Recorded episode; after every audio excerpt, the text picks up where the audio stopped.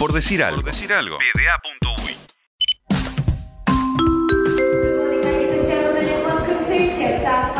Modo avión. El deporte como excusa. Bueno, tú lo has anunciado, Facundo. Yo lo he anunciado. El fin de semana estuvo caliente la cosa. Sí, entre, Si nos gustara el humor negro diríamos que explotó todo. Sí, entre Armenia y Azerbaiyán fue tema de la entrevista de ayer en el informativo del mediodía. Y ha sido entrevista de. Ha sido entrevista, ha sido tema de las noticias internacionales en este momento.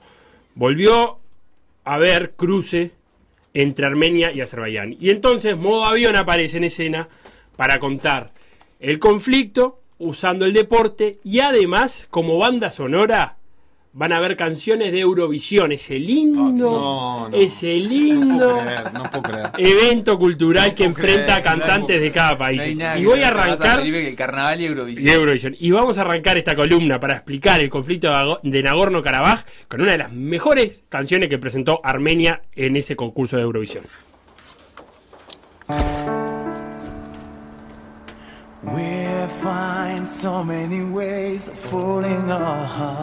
Pero está cantando en inglés. ¿Qué pasa, el armenio no puede cantar en inglés? Defendeme la cultura nacional, papá. Pero estamos estamos en un concurso internacional. Claro, pero te presentás como país. Genial, Imagínate que vas a un uruguayo y canta en francés. Pero es para que te entiendan. Antes no se. Hubo un momento, eh, Pongan Felipe, tuve que estudiar Eurovisión. Sí, gracias. Un momento que estaba prohibido cantar en un idioma que no fuera el tuyo. Bien. Pero ahora es otro mundo. Aparte te voy a decir algo, me gusta que empiece por ahí. Another World. Porque tenemos un conflicto. Yes. Pero también tenemos el armado del relato de ese conflicto. Y ahí es clave que vos vendas tu visión del conflicto, Eurovisión. Del conflicto, en un idioma que te puedan entender todos. Y en un. Acá, eh, en realidad, la canción Genealogy habla de. mm, Don't Give. Habla más bien de. de los armenios en Turquía. Pero están contando una historia de Armenia. Recordemos el genocidio armenio eh, por parte de los turcos, ya va a aparecer en la columna. Pero Azerbaiyán va a usar el fútbol como idioma para eh, exportar su visión del conflicto. Y vamos a meternos en ello. El fin de semana hay acusaciones cruzadas. El domingo, el ministro de Defensa de Armenia eh, informó que había habido ataques sobre asentamientos civiles en Nagorno-Karabaj, incluido la capital Stepanakert. Nagorno-Karabaj es un territorio, Sí. estamos hablando del Cáucaso. El Cáucaso, Le pido a la gente sí, atención en sus casas, porque esto es entreverado de verdad. ni que lo digas. Nagorno-Karabaj es un territorio. Es un territorio que está dentro de las fronteras del estado de Azerbaiyán, Sí. pero que es controlado por Armenia. pero de facto, no, no es que sea Armenia dentro de Azerbaiyán. No. de es que debería ser parte de Azerbaiyán según la ONU, por ejemplo, Sí. y sin embargo lo gobierna Armenia. Correcto, Facundo Fantino. Difícil. Eh, sí, vamos a tratar de explicar ese nudo. Estamos en el Cáucaso, que es el sur, que es donde termina Europa, eh, en Rusia, que es donde la mitología griega dice que Zeus encadenó a Prometeo, a las montañas, a esas dos montañas. Y en esa zona del mundo conviven, como toda frontera del gran imperio, porque ahí terminaba el imperio ruso, eh, y empezaba el- abajo el imperio otomano y estuvieron los persas, conviven muchas culturas y muchas religiones, y ahí tenemos un problemita. Eh, vamos a hablar de, de un conflicto que eh, podemos establecer como uno de sus puntos más eh, calientes, la caída de la URSS, eh, aunque las raíces de ese conflicto es un poco más tarde, pero Armenia era parte del imperio otomano, Turquía, ¿bien? Desde el siglo XVI. Y Azerbaiyán era parte del imperio persa, Irán. Clásico. ¿tá? Armenia Cerces. eh, 300. Correcto. Armenia, cristianos ortodoxos. Azerbaiyán, pueblo de origen turco, musulmán, chiita. Bien, a diferencia de los turcos, que son musulmanes, sunitas. Pero al igual que los iraníes, que son musulmanes, chiitas. Y en Irán veremos como hay una parte que está alineada con los intereses azeríes y hay otra parte que no quiere saber nada con Azerbaiyán. Los primeros años del siglo XIX el imperio ruso gana una guerra contra Persia y luego otra contra los otomanos y Azerbaiyán más la mitad de Armenia pasan a ser rusas. Y en los primeros años de- del siglo XX los rusos sufrían por mantener el orden de las provincias fronterizas y armenios y azeríes se enfrentaban bastante seguido. En 1918, luego de la Primera Guerra Mundial, eh, con la caída del Imperio Ruso, Sí, luego la Revolución Rusa también. ¿no? Correcto. Ese es, el, el punto de inflexión. Georgia, Armenia y Azerbaiyán forman un único país, que se llamó la República Democrática Transcaucasia. Duró tres meses, porque se llevaba muy mal entre ellos, era imposible. Porque además era un nombre muy malo. Sí, un nombre, era un nombre que se llame República Democ- Democrática, que Transcaucasia no puede durar más de tres meses. ¿Qué hicieron Porque los Si no, después cobra seguro de paro, todo, no, no puede ser. Vino Stalin, Stalin, que también es el padre del conflicto en Crimea, y decretó que Nagorno-Karabaj quedara incluida dentro de la República Soviética de Azerbaiyán. Nagorno-Karabaj era una provincia donde había mayoría de armenios, no mucha, pero era mayoría armenia. Stalin decretó eso, y en 1988, cuando cae la URSS, la población armenia de Nagorno-Karabaj votó para unirse a la República de Armenia, no seguir siendo parte de Azerbaiyán. Y ahí está el nudo, porque estalló la guerra, que la ganó Armenia esa guerra, pero la comunidad internacional decretó que las fronteras debían ser la de las viejas repúblicas soviéticas. Eso es lo que dice la comunidad internacional, la ONU. Que quede como, dijo, como lo dejó Stalin. Pero hay gente en Nagorno-Karabaj que dice, no, no, nosotros votamos y queremos ser parte de Armenia. De Bien. hecho, Nagorno-Karabaj es una república autoproclamada, no reconocida por nadie, y que eh, mantiene eh, lazos, quien suministra, quien mantiene el día a día de Nagorno-Karabaj es Armenia. De hecho, en los ataques que vamos a hablar que pasaron este fin de semana, los puntos, más, los puntos claves son las carreteras que unen Nagorno-Karabaj con Armenia. Eh, hubo otra guerra de principio de los, de los 90, donde los armenios tomaron Agdam, que, que es así. Agdam es una ciudad dentro de Nagorno-Karabaj de mayoría azerí, pero que es una, una base militar azerí, por eso era importante. Y es una ciudad donde además en el pasado se había organizado matanzas de, de civiles ar- armenios. Y de Agdam, ¿por qué contamos esto? Es el equipo del Fútbol Club Karabaj. Un equipo que quizás suene porque ha clasificado a fase de grupo de la Champions. Es cierto, hace no tanto, ¿no? Hace no tanto, quizás 3-4 años o menos, que incluso enfrentó al Atlético de Madrid, lo puso en el mapa para, para los españoles. Claro, fue aquel partido que... Era el mayor traslado. se claro, el mayor traslado de la historia de la Champions. Ahora Entre que- Madrid y Bakú había como 10.000 kilómetros, no me acuerdo cuánto, no afinemos los números, pero el mayor traslado de un equipo a otro era entre el Atlético de Madrid y el Karabakh que juega de local en Bakú, que es la capital de Azerbaiyán. 5.800 kilómetros por ruta, lo que pasa que estamos Claro. muy mal... ta, tenemos la- la- las distancias de Sudamérica donde capaz que no, no suena a tantos 5.000 kilómetros. En la guerra, ah, eh, luego de la guerra, perdón, el Karabakh se convirtió en un club exiliado, este equipo azerí, eh, imposibilitado jugar por Agam, que es una ciudad fantasma.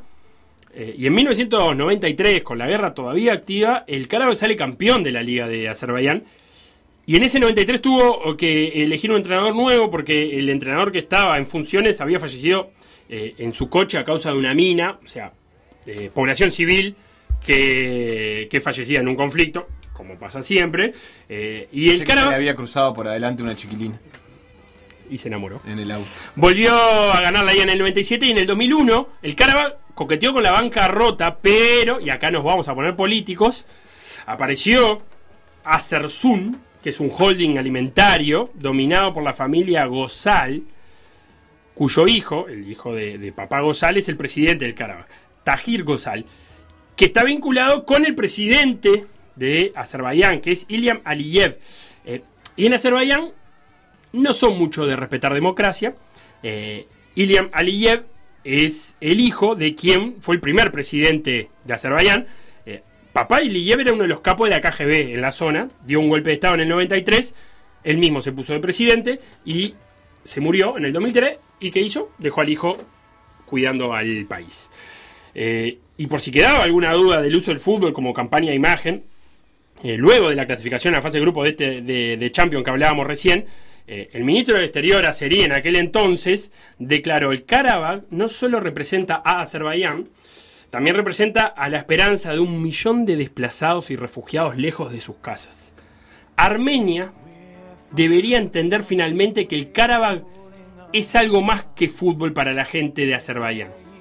Es parte de nuestra inquebrantable determinación. Todo eso decía el ministro de Exterior Azeri porque un equipo había eh, clasificado a la fase de grupos de, de la Champions. Sí, que bastante, la verdad es que clasificó, estaba viendo, Felo, acá, eh, Champions League, Grupo C, Chelsea, Atlético de Madrid y Roma.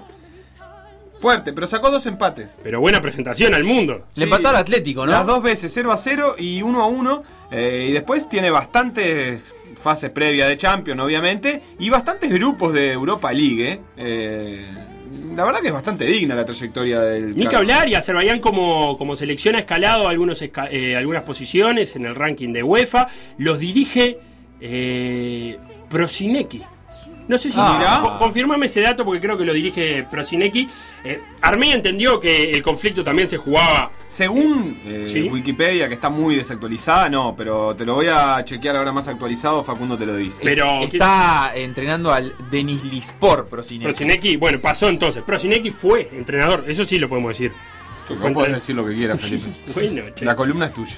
Eh, Armenia entendió entonces que también en el fútbol había que, que jugar y, y un equipo que se llama Artsakh, que es como los armenios llaman a la, a la zona de Nagorno-Karabaj, eh, que fue fundado en los 50, eh, no pudo jugar más en la zona.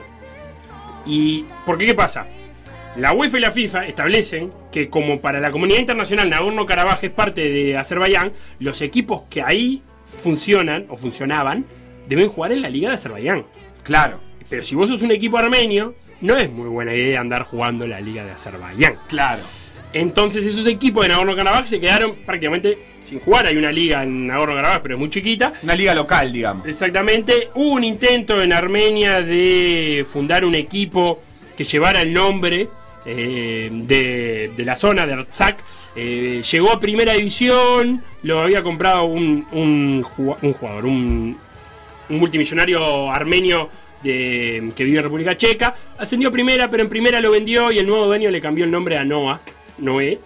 Eh, y para que vean cómo se llevan estos países, es uno de los duelos vetados por la UEFA. ¿Cómo Ar- es eso? Armenia y Azerbaiyán no pueden jugar, no pueden quedar emparejados, ni en fase eliminatoria de Europa League, ni en de Europa League, de Eurocopa, ni en fase eliminatoria de Mundial. No pueden jugar. ¿Y si eso sucede? Bueno, esta es- la UEFA tiene algunos otros partidos prohibidos. Rusia y Ucrania no pueden jugar. España y Gibraltar no pueden jugar. eh, Serbia y Albania, después del último incidente, ya no pueden jugar. A El- menos que obviamente se crucen por, por los caminos de. Tampoco. No, bueno, pero digo, si los dos llegan a la final de la Copa Europa, de la Eurocopa, tendrán que Ah, jugar. bueno. Lo que pasa sí. es que no es muy probable por ahora. Sí, no, probable, está bien, en una final de Copa. Mirá lo que pasó en el 2008, que coincidieron, en, porque todavía no estaba prohibido, coincidieron en el mismo grupo de, de clasificación para la Eurocopa, Armenia y Azerbaiyán. Eh, y ambas naciones se negaron a, a enfrentarse. Eh, no hubo acuerdo de, para designar un escenario neutral, para que no se jugara local y visitante, y los partidos fueron anulados por la propia UEFA y a partir de ahí sí los prohibieron. E incluso Azerbaiyán gana una Eurovisión y el ganador de la Eurovisión tiene el derecho de organizar el próximo Ah. Y en ese Eurovisión, ahora te voy a mostrar la canción con la que ganó Azerbaiyán, Me imagino. Armenia no pudo participar por cuestiones de seguridad. Escuchemos con qué canción ganó Azerbaiyán.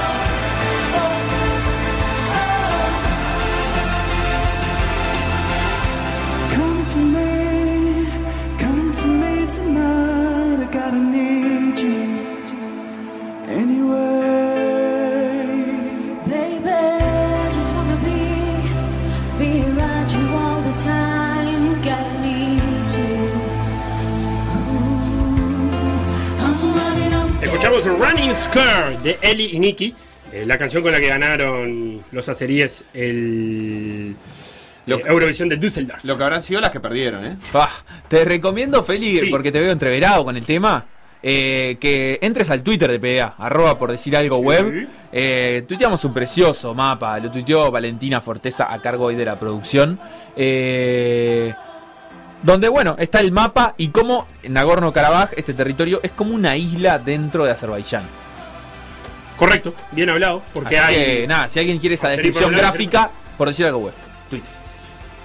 Te decía, el domingo Sí, de mañana el ministro de Defensa armenio denunció que hubo un ataque a asentamientos civiles en Nagorno-Karabaj, incluido en este, eh, Stepanakert, que es la capital. Funcionarios dijeron, funcionarios perdón, dijeron que en el ataque murieron una mujer y un menor. Eh, las autoridades separatistas de Nagorno-Karabaj informaron que 16 de sus soldados murieron y al menos 100 heridos. A partir de ahí Armenia comunicó que derribó dos helicópteros y tres drones. Acá es, eh, yo te bajé dos y ahí salieron los azeríes y no, pero yo te maté a, tantos. Eh, guerra de, relato. Según, eso es eh, lo que cuentan las autoridades armenias del domingo, pero según los azeríes, cinco miembros, es- ese mismo domingo, cinco miembros de la misma de la familia murieron por un ataque aéreo de Armenia sobre una población de Azerbaiyán. Ahí salió el, el ministro de Defensa azerí a decir que habían dado muerte a 550 armenios. Escaló rápido. y así se están dando desde el domingo hasta hoy.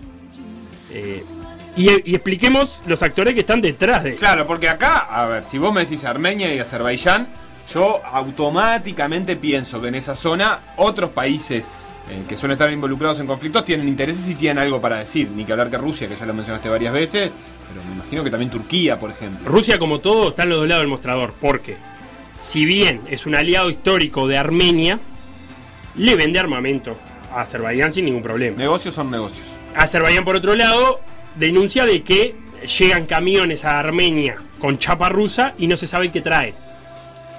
Y el ruso le dice, ¿yo por qué te tengo que contar a vos lo que le vendo a los armenios? El primero en reaccionar, Erdogan, que no se pierde una, presidente turco, salió a respaldar a Azerbaiyán. Y sí, Eh, Rusia salió a pedir un alto al fuego enseguida, que cesen las hostilidades. Eh, y el otro actor en la vuelta es Irán, que tiene una, una gran comu- comunidad de etnia azerí en el norte de, Azer- de- de Irán, pero que mantiene buenas relaciones con Rusia. Y el caso de Irán es precioso porque eh, el equipo de la provincia de Azerbaiyán de Irán, ¿tá? Irán tiene una provincia que se llama Azerbaiyán, Ajá, bien. que limita con Azerbaiyán, obviamente, Bien, claro. allá al norte de Irán. El equipo ahí es el Tractor Sasi.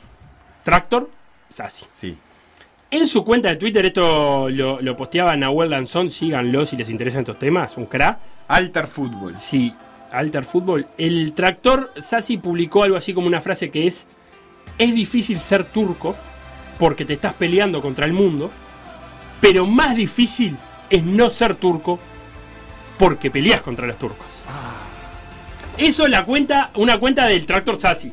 Eh, al tractor Sassi fue a donde fue a parar Joahei, el único jugador iraní en jugar tres mundiales aquel que en un partido con su equipo griego jugó contra el Maccabi Tel Aviv.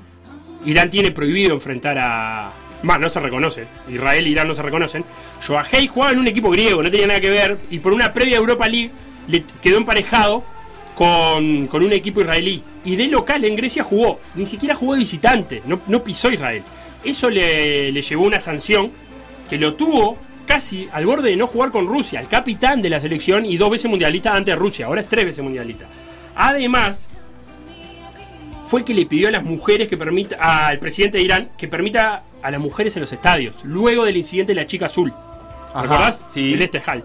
Que se inmoló- al respecto. Que se inmoló eh, cuando se vio que podía estar enfrentada a una pena de cárcel por haberse disfrazado de chico. Algo, una práctica muy común en Irán, que las chicas que le gustan el fútbol se disfracen de chicos y entren a la cancha.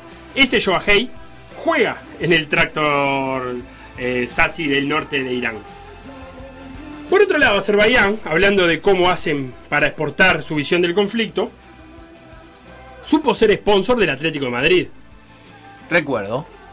Y no. Así, con ese nombre, Azerbaiyán, aparecía en la camiseta. Tácate. Y recordaba Valentina que un diario iraní, para que vean las dos visiones que hay en Irán, un diario iraní cuando jugaba en Atlético de Madrid, eh, photoshopeaba la publicidad para que no parezca Azerbaiyán. Claro, Porque como hay- Kenfield.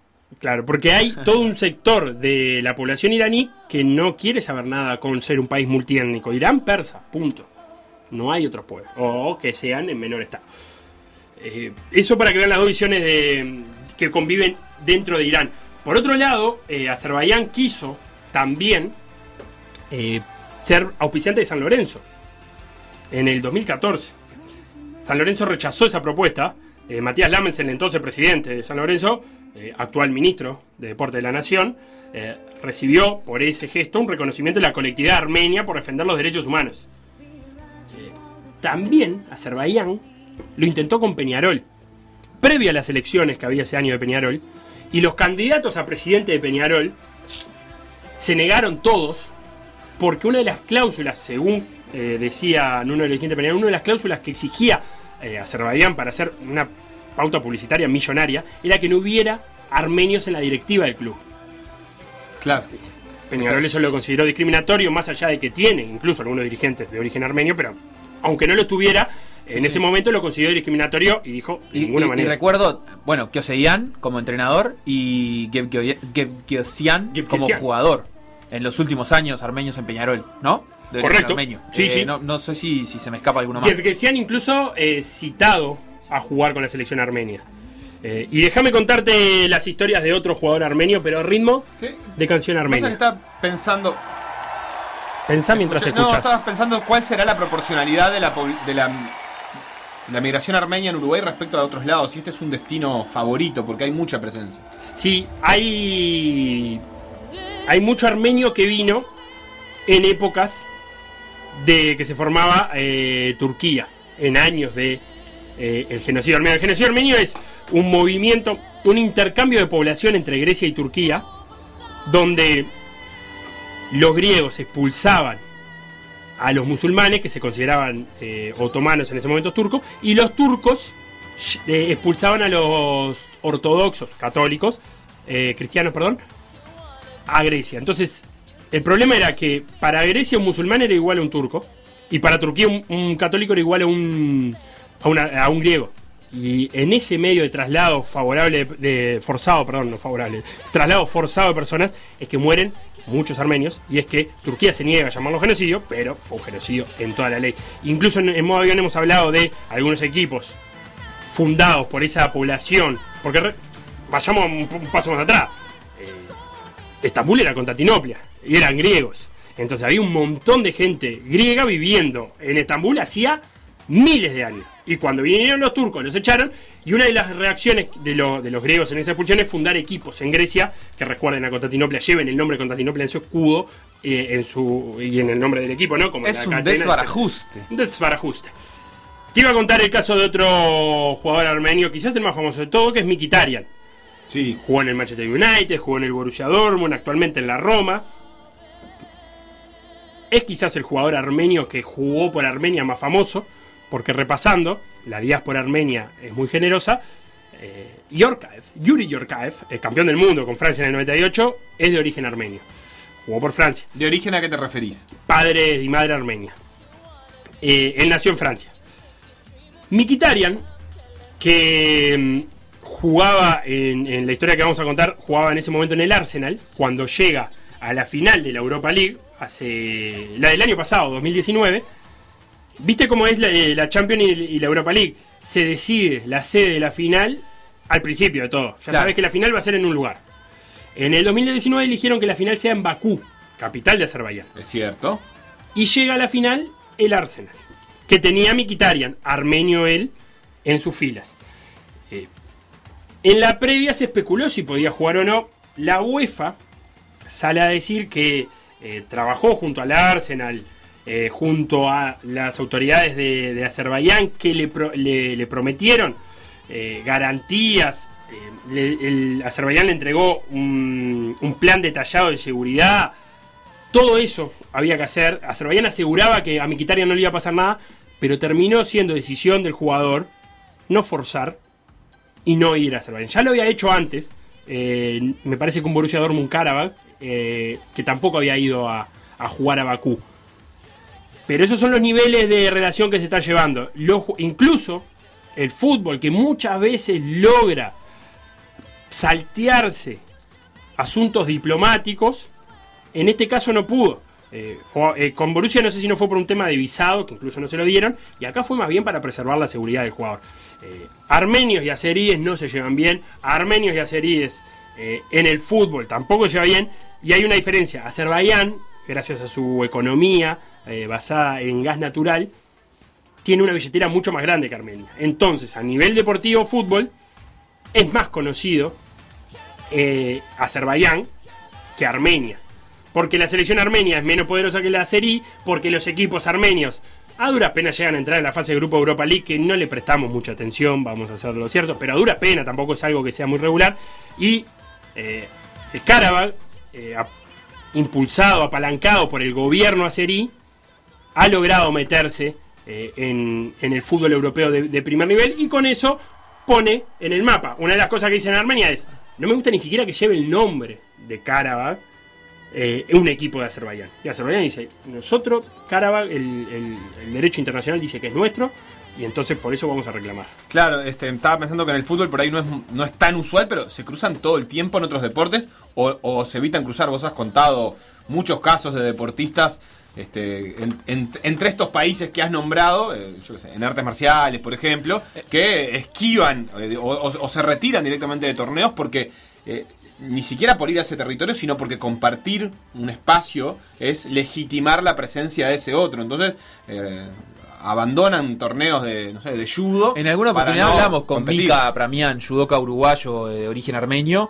eh, por una competencia, un Open, si no me equivoco, en Bakú, eh, al que había asistido. Él asistió, pero de hecho no- nos contó en aquel momento de, de sentir miedo, ¿no? Y, y de que estando ahí no, no, no frecuentó más lugares que el, el recinto de competencia y el hotel, claro. Sí, completamente. Aparte, eh, luchas mar- me, me suena que, que son buenos en lucha greco-romana, los dos, Armenia Sí. y Azerbaiyán.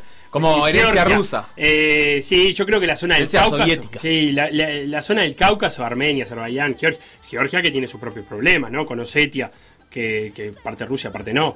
Eh, así que estamos en una zona conflictiva del mundo que, que no escapa el fútbol a ese conflicto y que ha escalado y que se encuentra en estos momentos en, en un punto caliente de la relación entre Armenia y Azerbaiyán. ¿Ves inevitable asociar esto con la columna de la pasada semana de Juan Manuel Montoro hablando de los Balcanes? En cuanto a eh, cómo la conformación de los mapas en, esta zona del mundo o en estas zonas del mundo eh, es muy reciente. Entonces también la conformación de, las nacionalidades, por ejemplo en Latinoamérica, que, que se dio en el siglo XIX, ya está totalmente saldada. Entonces puede haber conflictos políticos entre los países, pero no hay una cuestión, digamos, de co- conflictiva en cuanto a identidades nacionales. Sin embargo, estos países que hasta fines de los 80 integraron la, la, la URSS, eh, después cuando se deshizo ese, ese tratado, ese acuerdo que los mantenía juntos, obviamente empezaron a tallar eh, todo este tipo de, problemas que tienen que ver con la religión, con lo identitario, con lo étnico, y, y que bueno, y que son recientes en el tiempo, entonces tampoco están ni mucho menos saldados. Claro, y en este, en este caso conviven dos cosas.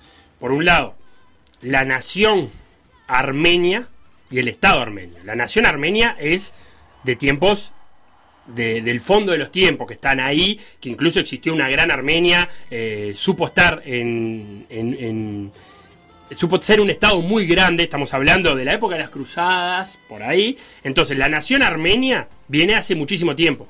El sentimiento de nación azería es más difícil porque eran pueblos de la zona de la montaña que se diferenciaban los armenios por la religión, pero yo creo que eh, antes de armar el estado de Azerbaiyán, capaz que te decían que eran turcos eh, y no, no azeríes. Y ahí sí hubo que capaz que formar eh, el sentimiento de nación eh, azerí, como me imagino que debe haber pasado en todos los están, Kirguistán, Kazajistán, eh, Turkmenistán, Turkmenistán, muy bien. Eh, muy bien, Sebastián, ¿eh? Afganistán. Jauregui Berry. Este Te tengo acá eh, dos medallas, eh, medallero de Olímpico. Armenia en los Juegos Olímpicos, Sí. dos medallas de oro, ¿En qué? seis de plata, seis de bronce, de ellas las dos de oro en lucha. 3 de plata en lucha, 3 de bronce en lucha y Azerbaiyán 4 de oro en lucha, 7 de plata y 11 de bronce. Así que ahí se han cruzado más de una vez estos pueblos. Es lucha la cosa ahí.